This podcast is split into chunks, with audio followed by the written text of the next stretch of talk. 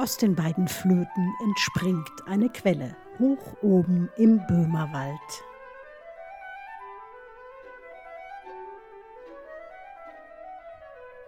Und dann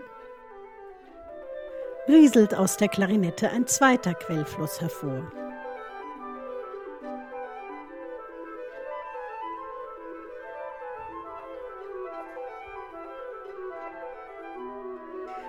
Alles fließt und plätschert.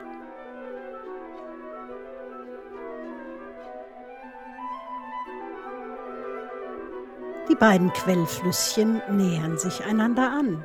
Smetana führt sie jetzt parallel in Sechsten und Terzen. Und gleich werden sie sich vereinigen, werden sie zur Moldau mit diesem hymnischen Thema.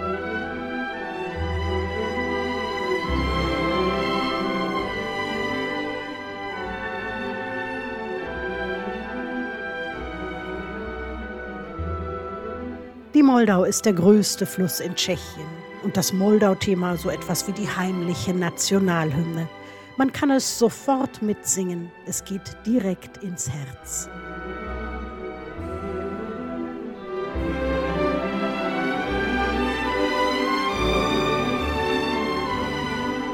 Smetana wird in seiner Tondichtung erzählen, was die Moldau in ihrem Lauf vom Böhmerwald bis zur Mündung in die Elbe alles erlebt.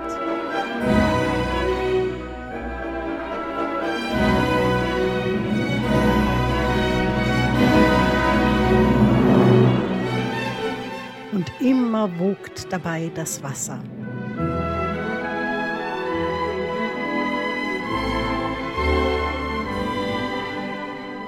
Das Moldau-Thema bildet den Refrain im Stück. Es kehrt mehrfach wieder und stellt den roten Faden dar.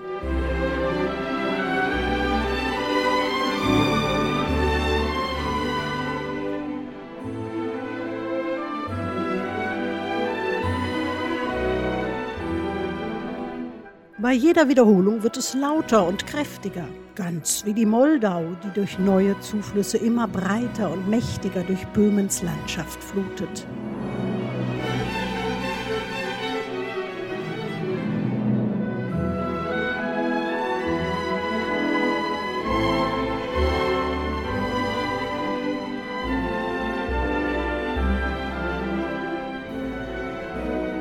Zwischen die Refrainstrophen blendet Smetana jedoch verschiedene Episoden ein.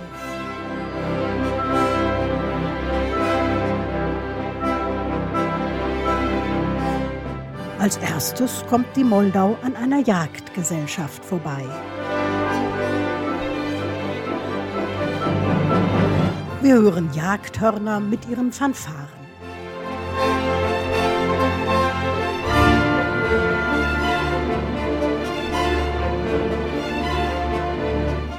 Rundiert wird aber alles von den Dreiklangsmotiven des fließenden Wassers.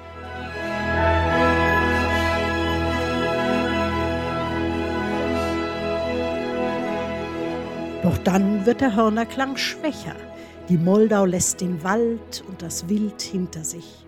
Sie fließt jetzt durchs freie Feld, gelangt in ein Dorf und erlebt die nächste Überraschung.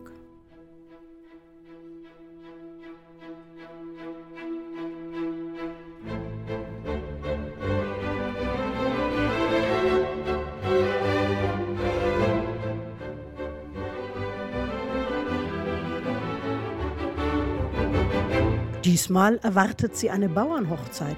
Die ganze Festgesellschaft tanzt gerade eine muntere Polka.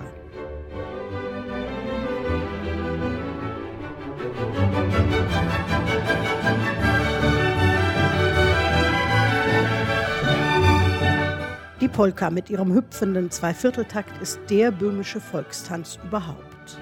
Smetana setzt hier ganz auf Folklore. Er bringt den Tanz ursprünglich und naturbelassen. Volksmusik in einem klassischen Stück. Wie gerne würde die Moldau noch länger hier verweilen. Aber sie ist ein Fluss, das Wasser treibt sie voran. Die Polkaklänge verlieren sich in der Ferne.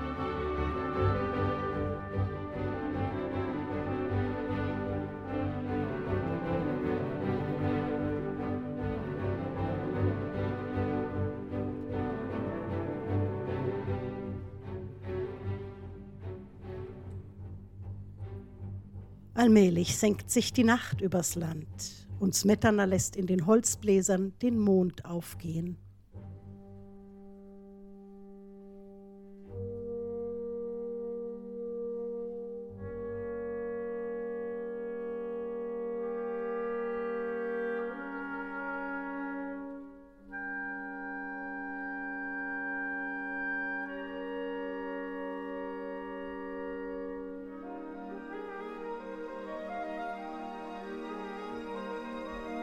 Silbern schimmert der Mond auf der Wasseroberfläche.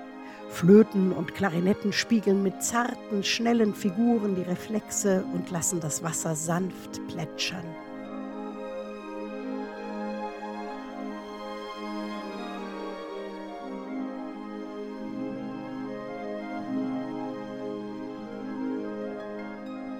Smetana hat für diese Episode ein zauberhaftes Nachtstück geschrieben, ein Nocturne in Astur.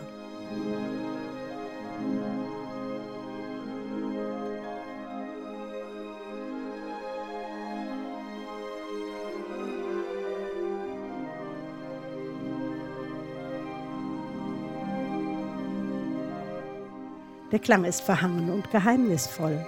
Zur langsamen, weit gespannten Kantilene der Violine könnte man sich vorstellen, wie die Nixen und Nymphen auf dem Wasser einen Reigen zu tanzen beginnen.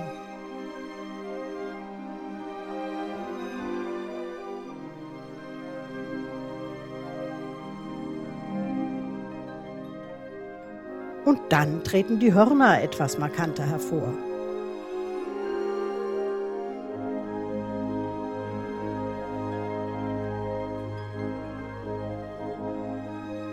Zusammen mit den Posaunen und der Tuba intonieren sie einen punktierten Rhythmus. Sie scheinen von Rittern und Burgen zu erzählen, von alter Herrlichkeit.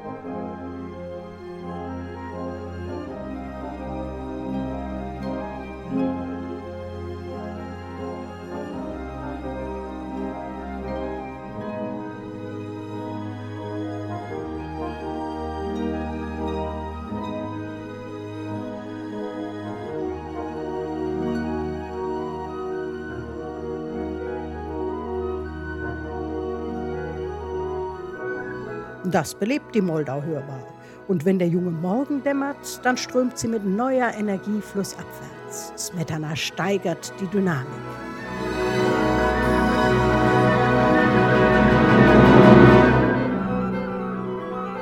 Er lässt das Wasser sprudeln, bis alles wieder in den berühmten Moldau-Refrain mündet.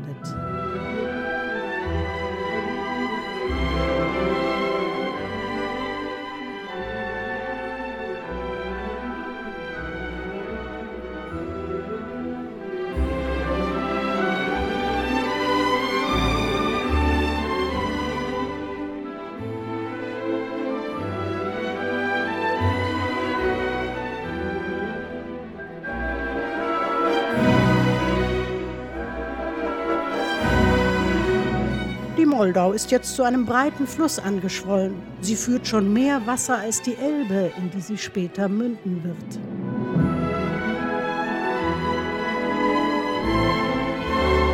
Aber ihr größtes Abenteuer, das wartet noch auf sie. Die St. Johann Stromschnellen.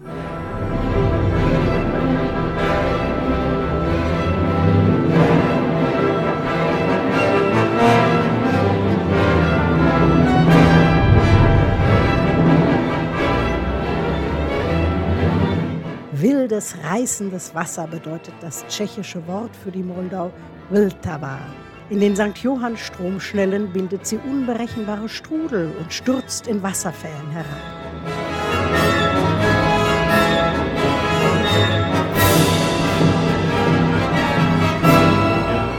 Die Streicher wirbeln, die hohen Holzbläser stoßen schrille Rufe aus, das Blech bedrohliche Fanfaren und Dissonanzen spiegeln die Gefahr.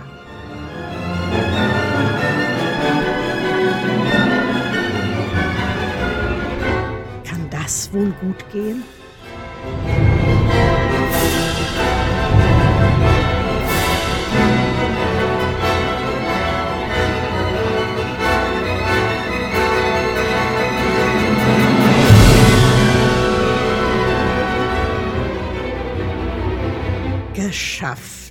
Gleich wird die Moldau ihren Lauf jubelnd fortsetzen und der Refrain wird zur Polka.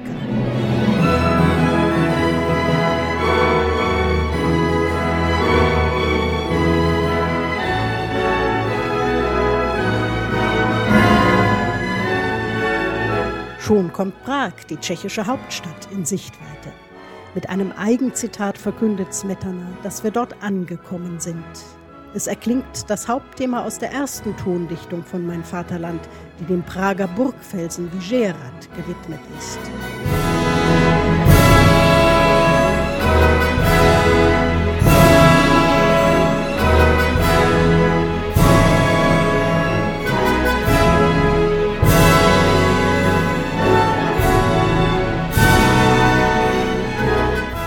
Was für ein Triumph!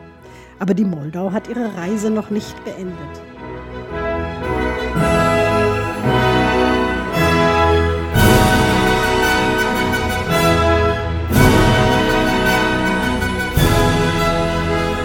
Sie wird noch etwas weiter fließen, bis sie in die Elbe mündet.